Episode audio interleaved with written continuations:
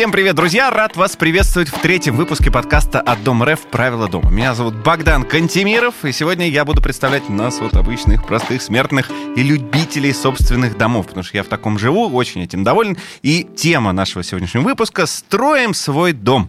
От мечты до реальности. Если планировали, а я уверен, вы планируете, держите эту идею в голове, то внимательно слушайте сюда и, конечно, отправляйте друзьям и знакомым ссылку на подкаст, кто планирует купить или строить свой загородный дом. И сегодня в гостях у нас Светлана Досмухаметова, руководитель направления развития каналов продаж АО «Банк Дом РФ», правильно? Правильно. Ура, хорошо. Так, Станислав, с тобой сейчас будем разбираться. Значит, э, Станислав Рижко, я знаю тебя как автора канала «Стас Недвижка». Все правильно. Как правильно говорить? Кто ты в недвижимости? В первую очередь, я профессиональный участник рынка и занимающийся недвижимостью уже, наверное, около 12 лет, и прошел вот этот вот путь от риэлтора, так называемого, до владельца компании, который сегодня в рамках Family Office обслуживает достаточно состоятельных клиентов и управляет, скажем так, активами, их предпочтениями на рынке. Ну и, конечно, создав вот эту медиаплощадку, как Стас Недвижка, да, я выстроил, по сути, инструмент, через который я могу взаимодействовать с потребителем, с целевым,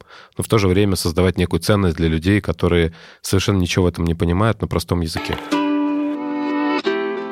Значит, о чем мы сегодня будем говорить? Ну, есть такое выражение, надо мужчине нормальному э, построить дом, да, посадить дерево и сына родить. Но так как с деревом вообще простенько, с сыном тоже недолго, с домом давайте вот это обсудим. Потому что, друзья, недавно проводилось исследование в ЦИОМ и Дом РФ, так вот по нему 70% россиян мечтают о собственном доме. И вот между э, домом и квартирой, если у них спрашивают, да, они выбрали дом. Но почему-то у нас не все живут в домах. Вот сразу же вопрос. Ну, давайте у Светланы. Светлана, вы в квартире живете или в доме? Сейчас в квартире. Раньше жила в доме. А как так получилось? Раньше жила не в Москве, мы жили в доме, в частном доме. Это было прекрасное время. А потом мы переехали в Москву. Соответственно, мы живем в квартире. И у меня лет, наверное, после 30 появилась идея и желание, что все-таки что-то с домом нужно делать. И волю судеб меня, наверное, звезды привели работать в компанию Банк Дом РФ, где как раз я и занимаюсь развитием ИЖС в России, ипотеки на ИЖС. Так, хорошо, Стас. В доме или в квартире? Я живу за городом в доме. Да, пятюню. Вот. А я тоже просто живу за городом в доме. Мы об этом сегодня обязательно поговорим. Я обязательно свои истории расскажу. Так вот, друзья, в третьем выпуске подкаста «Дом РФ. Правила дома» мы разберемся как раз-таки в вопросе дом, загородного дома, потому что много очень вокруг этого мифов. Я помню, что когда, прежде чем я купил дом загородный, да, ну и у многих наших слушателей, я уверен, есть страхи есть страхи, а как это, а дом, это вот далеко, это сложно, это дорого, это надо там что-то делать, это надо руки иметь как минимум, да? И мы с вами сегодня, вот я предлагаю разобрать всю эту историю. Например, огромная цена и удаленность от цивилизации. Вот это прям клише, которое у многих людей в голове э, есть. Скажите мне, пожалуйста, вот давайте Стаса, да, сначала, как, как это, мастер йода по недвижке. А, так ли это на самом деле?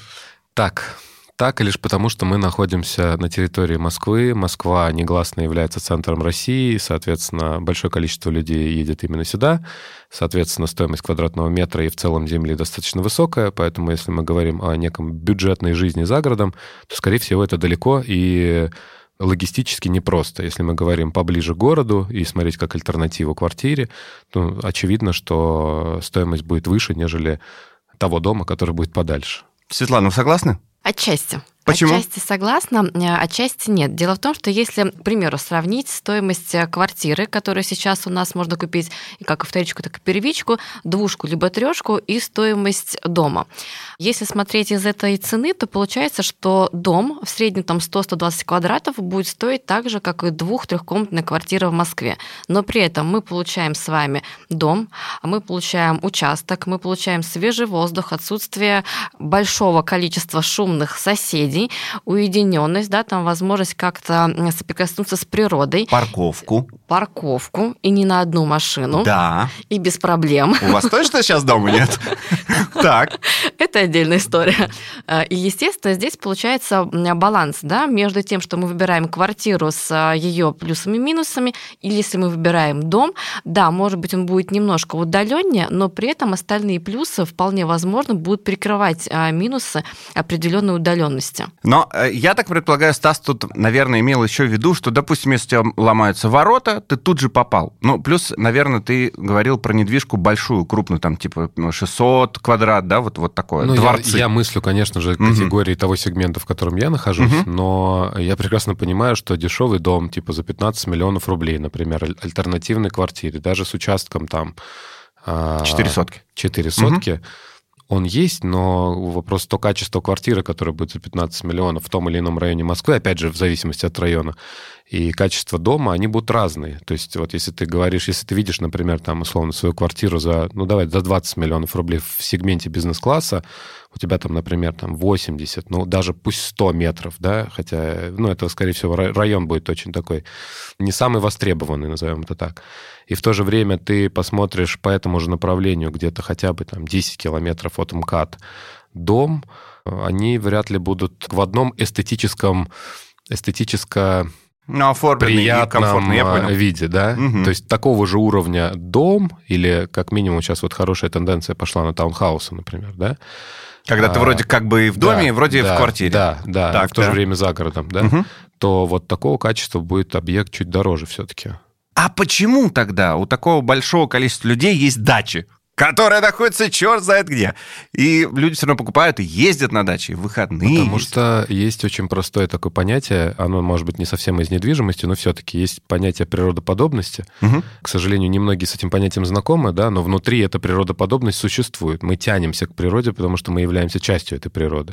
Город полностью искусственно создан, в нем нет вот этой вот души, нет возможности восстановиться, мы там крутимся как белки в колесе, стоим в пробках, катаемся в лифтах, ходим по переговорным комнатам, смотрим в компьютер.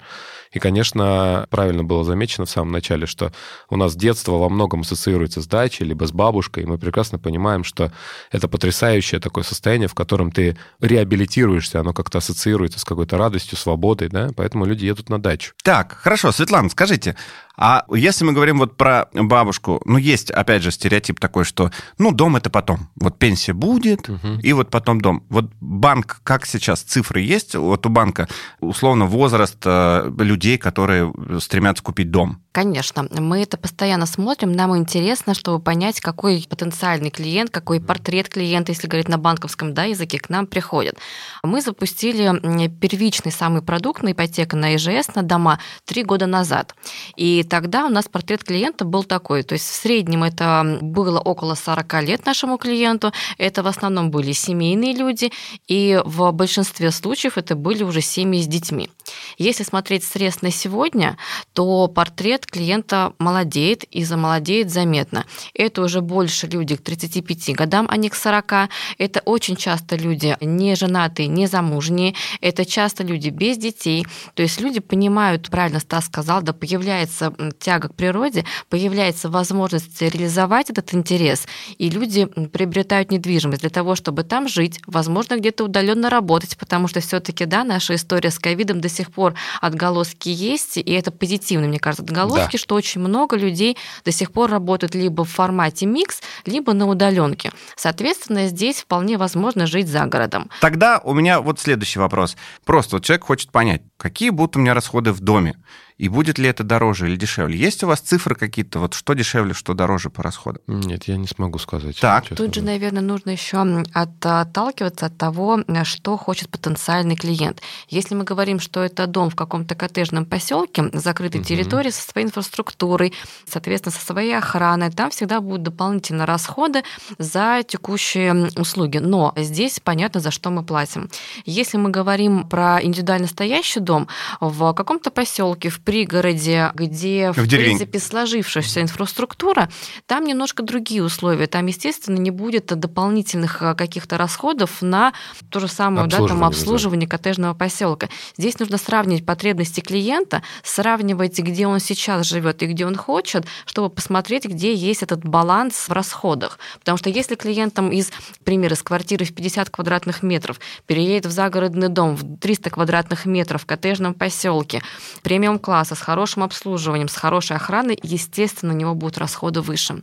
Если он переезжает, не знаю, где-нибудь в городе, к примеру, Челябинск, да, а, примерно в такой же метраж такого же дома, где-то в пригороде, в поселке, то, естественно, там этих расходов не будет. И тогда содержание дома плюс-минус вполне возможно у него будет равняться его да, расходов там да, на коммунальные да. услуги и на какое-то поддержание чистоты в доме и среднестатистические ремонты, которые делает каждый человек, не знаю, там раз в 10 лет, к примеру. А как э, обстоит дело, допустим, с коммуникациями? Мы же понимаем, что, опять же, тот же газ, если есть, это уже, значит, дешевле, ты не электричеством топишь дом, да. что вообще космических денег будет стоить, да? Что еще? Вода, это либо скважина, либо центральная, центральная. если есть вдруг, либо ну, привоз мы не смотрим. не смотрим по воде, да? Ну, либо обесинка, опять же, если у тебя мало расход воды, но если на семью, то навряд ли. Что еще? Должно быть как минимум, да, при покупке, на что ты будешь смотреть по подключениям. Отведение воды, это либо что канализация центральная, либо да? септики. Либо септик. Что дороже? Я просто к практичной стороне хочу понять, значит, либо привозят, откачивают все это, плюс септик, это же там, там должно работать, это постоянно uh-huh. что-то, да, там uh-huh. поддерживается, что-то засыпаются какие-то там uh-huh. истории. Вот, это постоянно... И вода. Мы все знаем, что если это центральная вода, то она подготовленная. А если нет, то у тебя на первоначальном этапе должна быть какая-то водоподготовка да. установлена, что, по-моему, сейчас не дешевое удовольствие. Не скажу точно, честно говоря. Вот. И плюс ты должен еще регулярно это обслуживать, менять фильтры, э, загружать там соль для регенерации, вот это все. Хорошо. И человек уже считает и думает, а так ли ему будет дешев дом. Сейчас скажу свои цифры. Квартира 56 квадратных метров у тещи с тестем – обходится им, по-моему, в 12,5 тысяч рублей ежемесячная плата. Мой дом, э, два этажа, 100 квадрат, обходится мне в 5,5 тысяч рублей. Это учитывая, что у меня каждый день 25 градусов дома, ну, 24-25, теплые полы, работают бризеры, которые выдувают это тепло, но при этом нагоняют свежий воздух, и я понимаю, что это э, дешевле для меня. Сейчас есть статистика, вот чаще всего дома дорожают, Квартиры мы знаем, что дорожают. Ты купил? Очень через... хороший вопрос. Вот как вы профессионалы, скажите, Светлана, есть такая статистика? Полноценной такой статистики пока у нас нет, но то, что мы видим, что все-таки стоимость домов тоже, как и квартир, растет. Может быть, не в угу. такой динамике тенденции. Это, естественно, зависит от того, что происходит у нас на рынке с материалами, с поставкой.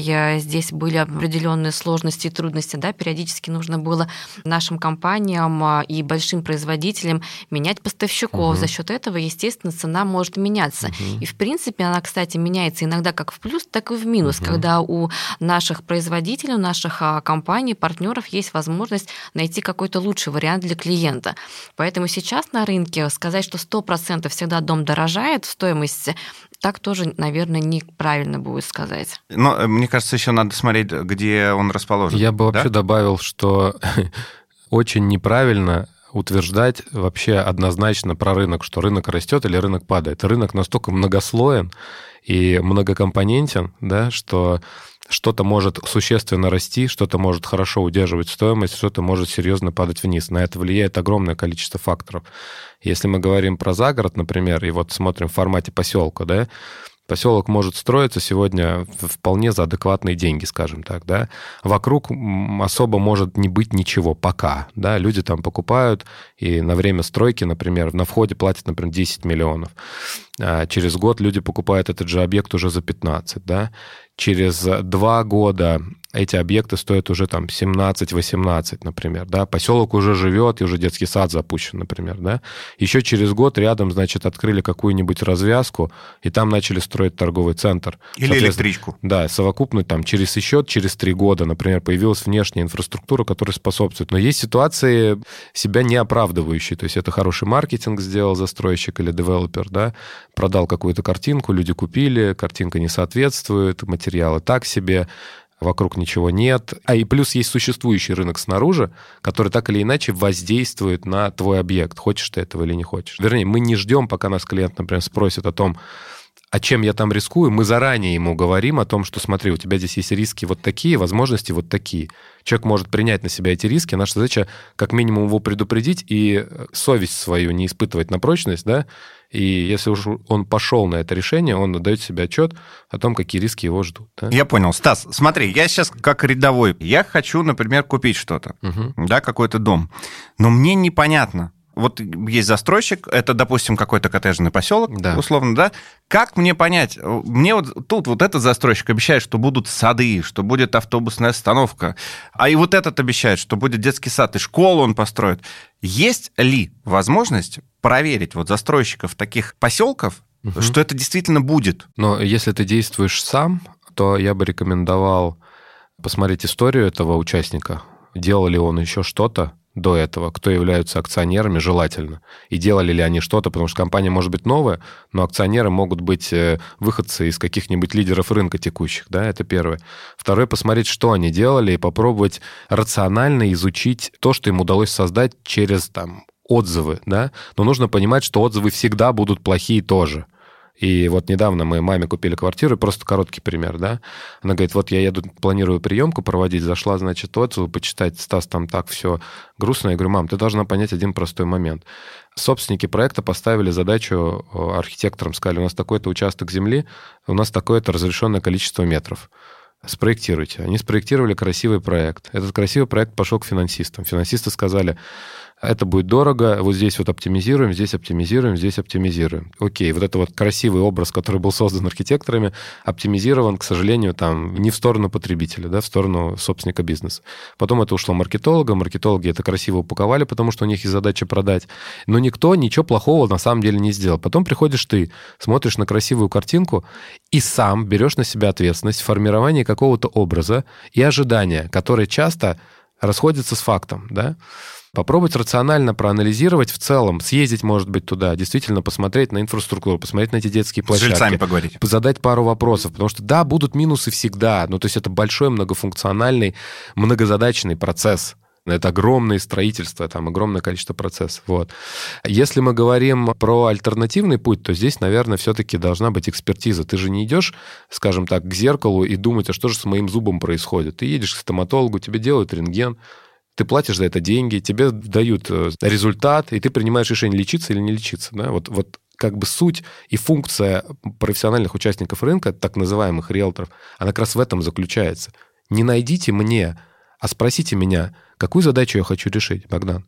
Какую Мгм. задачу ты хочешь решить? Что являются основными критериями принятия тобой решения? То есть я определяю твою приоритизацию, исходя из твоей приоритизации, понимая рынок, имея его вот так на ладошке, я тебе предлагаю 1, 2, 3, 4, и говорю, что в этом варианте из пяти твоих приоритетов закрываются 4, в этом 3, в этом 2. Ты влюбился вот в этот, там, где 2, и говоришь, хочу. Я говорю, ну ты имей в виду, что здесь не будет вот этого. Вот так вот. Ну да, еще трех, я Да, понял. И бери на себя ответственность. Моя задача тебя предупредить. Так, хорошо, Светлана, совсем согласны. А, согласна, я бы еще тут добавила, наверное, такой момент. А Если наш клиент, покупатель, хочет а, пройти этот путь сам, что на самом деле будет намного тяжелее и сложнее. Набить шишек. Да, это, конечно, нужно обязательно обращать внимание. Либо это коттеджный поселок, застройщик, либо это подрядчик, который строит точечные дома. Обращать внимание обязательно на такой параметр, как аккредитация банками.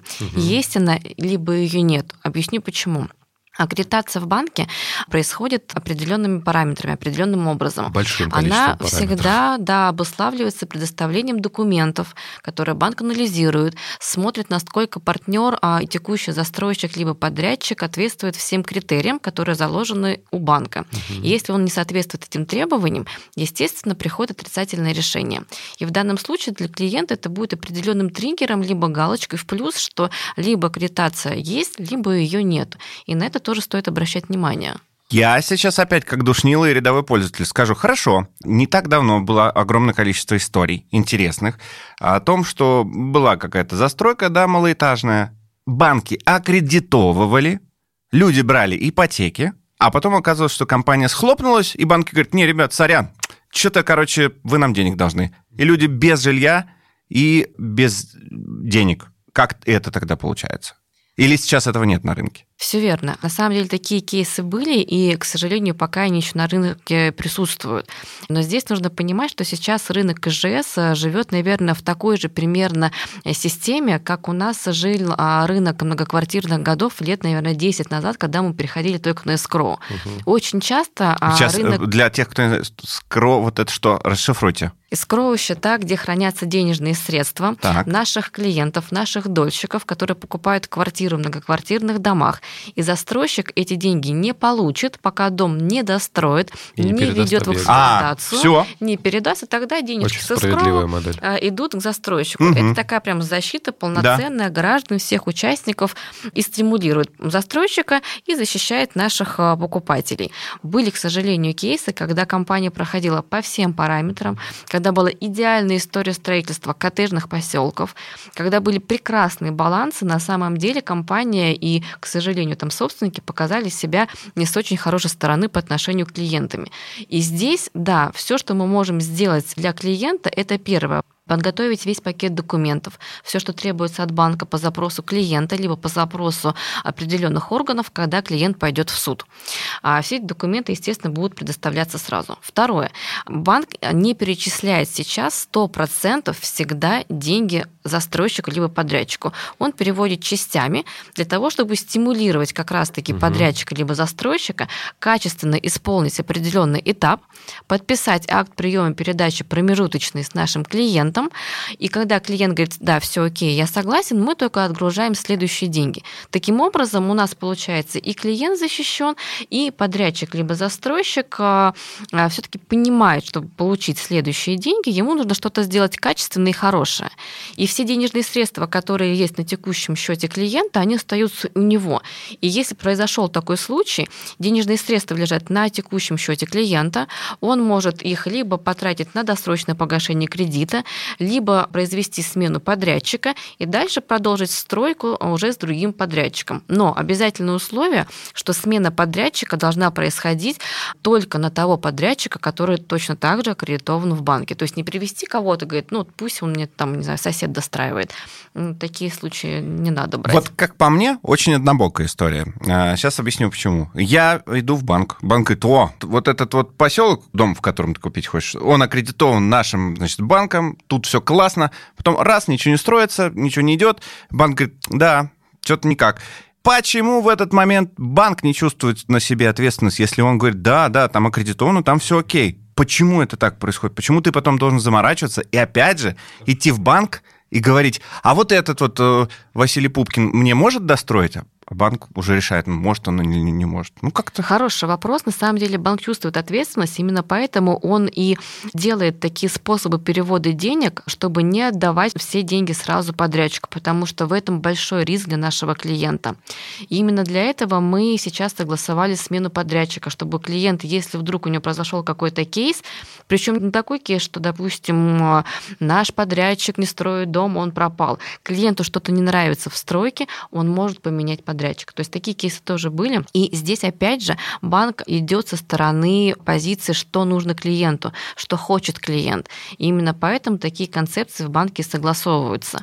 Естественно, если бы у нас наши дома жили в понятии escrow, как многоквартирные дома, Мгм. тут было бы все идеально просто и чисто. Рынок был бы прозрачным, все подрядчики строили бы дома качественно, деньги наших клиентов, будущих так называемых дольщиков, лежали бы на escrow. И когда бы дома достроились, деньги со счетов escrow перешли бы в счет подрядчика. Это идеальная картина мира, которая пока в ИЖС не может работать. Стас, такой вопрос. А, Вот смотри, допустим, с финансовой стороной мы разобрались, да? Я имею в виду вот при выборе, да, мы точно идем к профессионалам. Банки сейчас в большей степени все это проверяют, да. Единственное, я не понял, как поменять подрядчика, если застройщик, например, сам как бы выбрал, вот у него есть там подрядчик, То который ему они не строит. справляются с обязательствами, я думаю, что А, это, по договору? это, это уже делает банк, выбирает, скорее всего. А, вот так вот. Да. Я понял, жестко. Хорошо, но справедливо. Хорошо. Как мне выбрать участок? Вот я не знаю, какой мне нужен участок. Я не знаю, где он должен быть. Какой вообще размер дома у меня должен, площадь. Есть какое-то соотношение количества членов семьи и дом? Вот нормы какие-то есть? Конечно, размер. есть. Да, смотри, тут с площадью можно по-разному поступить. Вопрос планировки, наверное, тут играет. Мы же прекрасно понимаем, что если отдать 100 метров грамотному планировщику, он может так классно их спроектировать, в которых решатся все твои задачи. А отдать какому-нибудь э, не совсем профессионалу, скажем так, он тебе сделает эти коридоры зачем-то, да? которые- Зал большой. Да, да. то есть сейчас все идет к оптимизации, лишняя площадь людям не сильно нужна. Возвращаясь к твоему вопросу по поводу участка.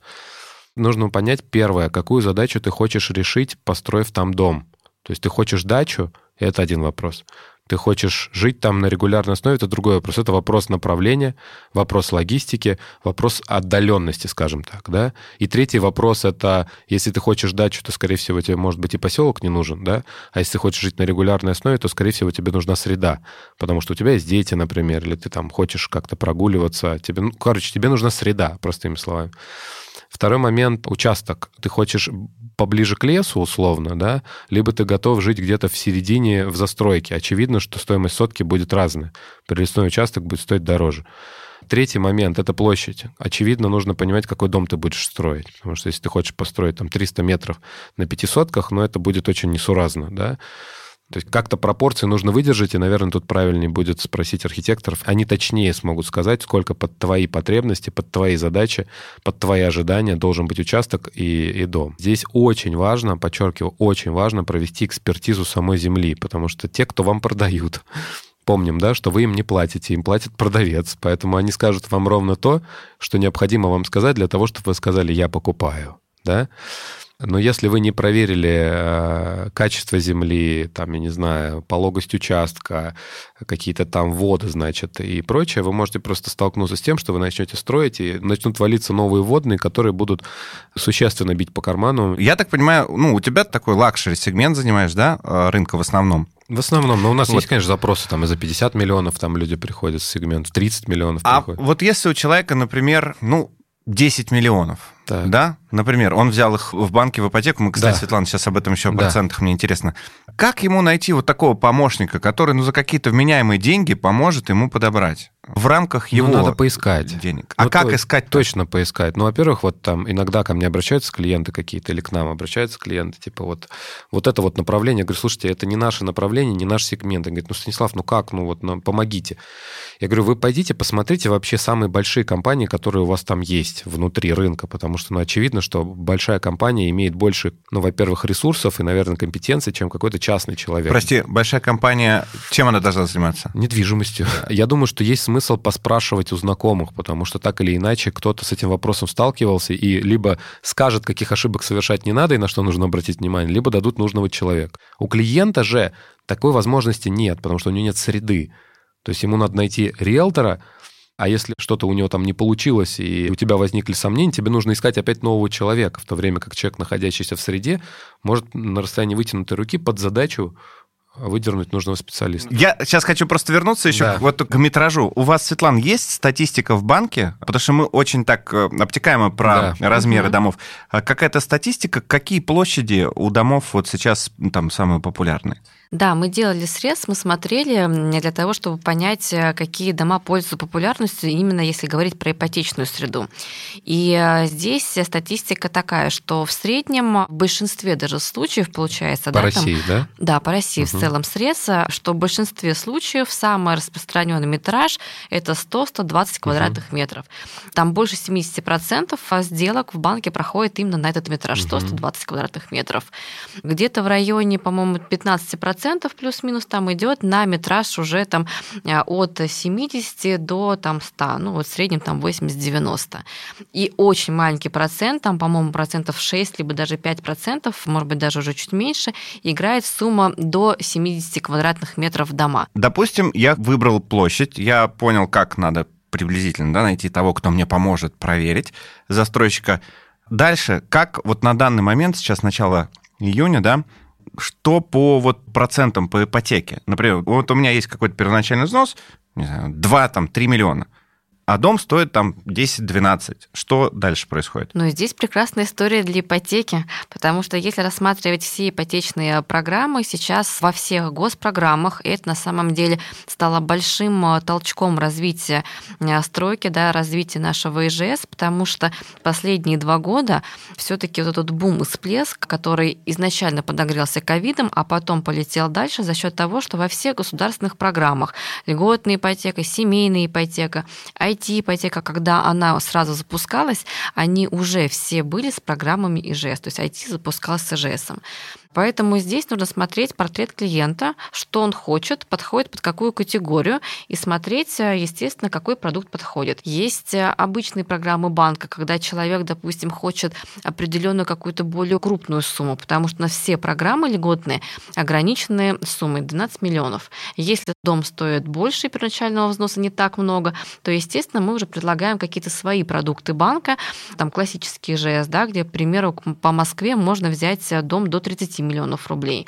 То есть в зависимости все от того, что хочет клиент. Но если смотреть сейчас, у нашего банка, она самая обширная продуктовая линейка, можно выбрать совершенно любой продукт, и первоначальный взнос будет 15%. Сейчас вопрос к Стасу. Вот мы выбрали участок, вот мы выбрали банк, мы определились э, там с ипотекой, нам дают деньги – мы что, должны как-то застройщика какого-то, взяли себе архитектора, да, какой-то. А, проект, у нас же есть классный проект, да, на Дом РФ, который есть. называется «Строимся». Строим дом.рф, прекрасно, так. у нас есть сайт. Могу о нем рассказать поподробнее. Этот сайт сейчас работает э, как маркетплейс для нашего конечного а, клиента, для покупателя. В чем его суть? Когда клиента появляется желание построить дом, в голове сразу возникает вопрос, какой он должен быть. И чтобы не шерстить весь интернет, это довольно сложно делать, а есть сайт строимдом.рф. Туда клиент может зайти и посмотреть, какие проекты есть у компаний. На этом сайте есть много компаний. Эти компании размещают свои проекты для того, чтобы клиент мог сравнить посмотреть и в зависимости от своего желания выбрать тот идеальный проект, который будет его в итоге домом мечты. И тут же как бы заказать у компании, она построит. Да, Правильно понимаю? Да, ага. да. То есть этот сайт э, сделан для того, чтобы упростить клиентский путь. Есть подрядные компании, есть застройщики, есть проекты. И в зависимости от того, что хочет изначально посмотреть клиент, он в этом маркетплейсе разбирается, смотрит и в итоге выбирает уже там по фильтрам по определенным, да, как на любом маркетплейсе, тот конечный продукт, который ему заходит.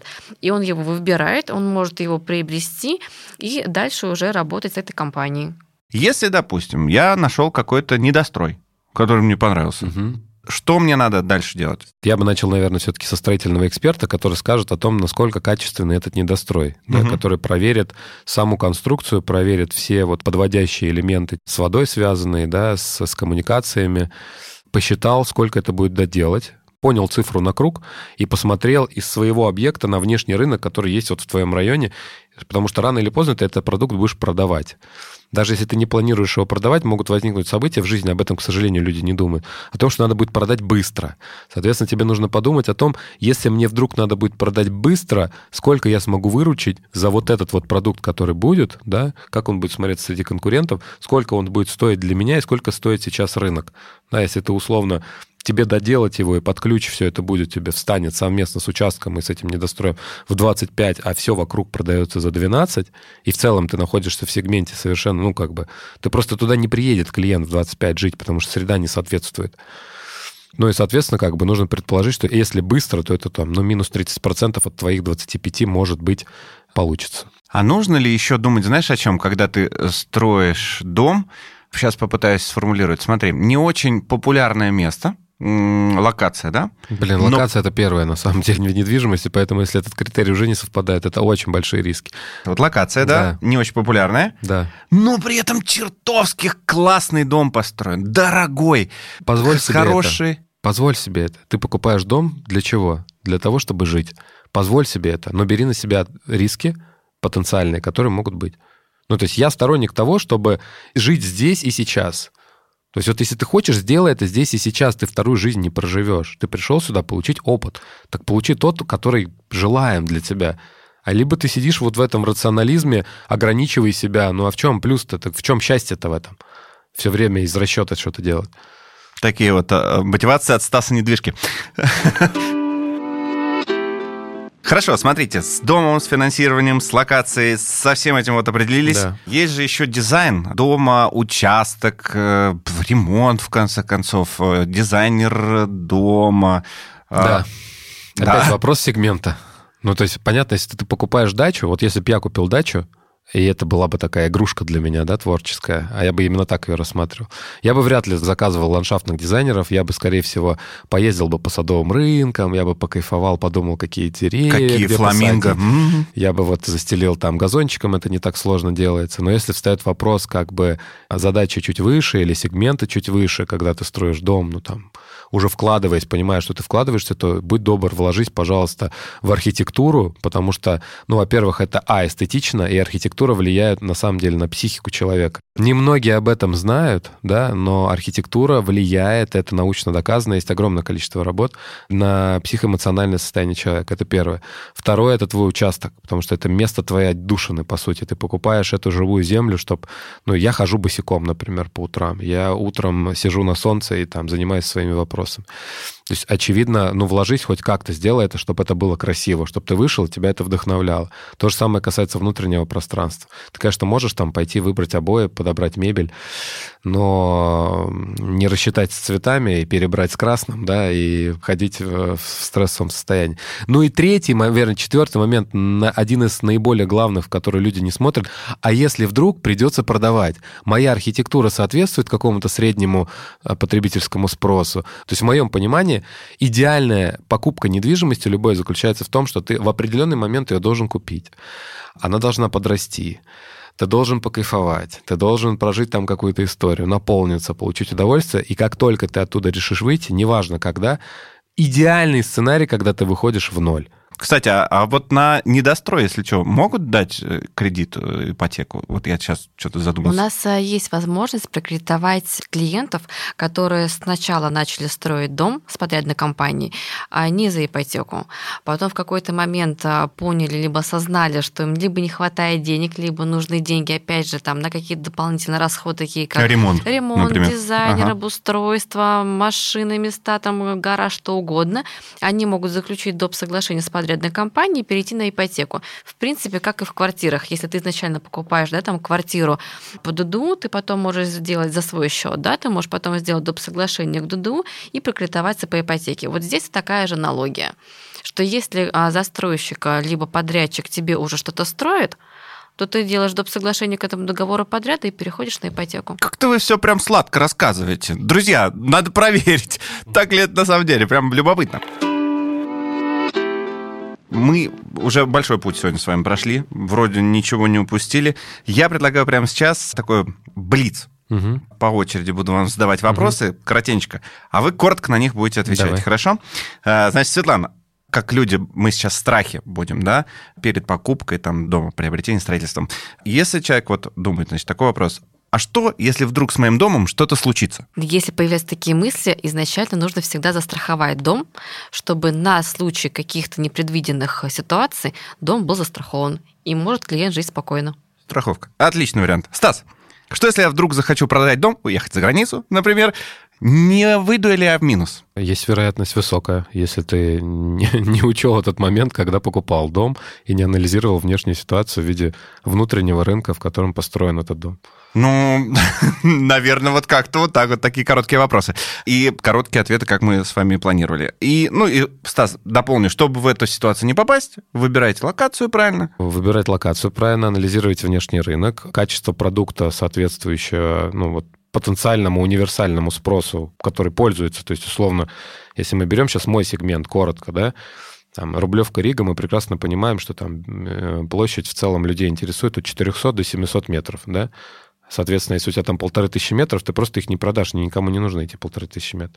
Если у тебя архитектура там своеобразная, она никому не нужна, потому что людям нужно 400-700, современный дом, чтобы никто не жил, ландшафтный дизайн в поселке, и вот не дальше, чем вот это. Да, если ты не соответствуешь, то как бы у тебя шансов значительно меньше, и за это вряд ли заплатят столько, сколько ты хочешь. Ну, Не отпустить вас, прям вопрос возник. А если, допустим, человек берет, покупает дом, был ли у вас такой случай, Стас? Покупает дом, он работает на удаленке, а потом вдруг ему говорят, все, твоя халява закончилась, теперь ты в офис ездишь. Он понимает, что он два часа с утра, два часа обратно едет в Москву. Был ли такой опыт, что он продает дом и покупает что-то в Москве? Да, конечно. И Конечно. сейчас, ну, это часто вот сейчас происходит? Или как, какая-то тенденция есть? Сейчас все-таки чаще... э, Выбирается Да. за, за город. Хорошо. Да. А что в таком случае с ипотекой происходит, Светлана? Здесь можно ее, соответственно, погасить, продав текущую недвижимость. Ну, как обычно. Либо Как обычно, переступить. да. Ну, с ВЖС пока с переуступкой. э, Когда мы дойдем до эскроу, там Да. будет идеальный вариант переуступки. А здесь э, клиент загасит ту часть, э, и если, опять же, он продаст дом дороже, если он учел все советы, которые сегодня мы говорили, у него еще останется дополнительное Да. денежное средство, чтобы дальше купить какую-то себе другую недвижимость. Друзья, собственно, наверное, все. Закруглим. Единственное, что короткие какие-то пожелания а, нашим слушателям. Предлагаю сейчас Стасу сказать, а потом Светлане за финале. Прям ключевые тезисы. Ну, самое простое, самое главное, это сбалансировать вот это вот эмоциональное желание, хотелку, которое всегда напрямую связано с недвижимостью, потому что мы растем, мечтаем о своем доме, о своей квартире. Это всегда связано с такими большими переживаниями. Разбавить это 50 на 50 с неким рационализмом. А что если добавить? Да, и, и включить вот этот вот какой-то рациональный рациональный вектор, включить анализ, поработать с информацией, либо вот как минимум нанять человека, который в соответствии с вашими потенциальными переживаниями по рискам может дать вам исчерпывающую аналитическую информацию, а не сказать, что здесь все хорошо, здесь все будет, слава богу. Светлана. Полностью согласна. И, наверное, дополню, что если клиент уже принял такое решение, что все-таки его мечта дом, и он хочет э, эту мечту исполнить, чтобы не откладывать эту историю, а как раньше у нас э, было принято копить годами к старости переехать на дачу, а идти в эту историю более быстро, более успешно, с ипотекой, а мы банки в этом поможем. Как я, вот видите, я молод, даже в доме и в квартиру переезжать не собираюсь. И я тоже.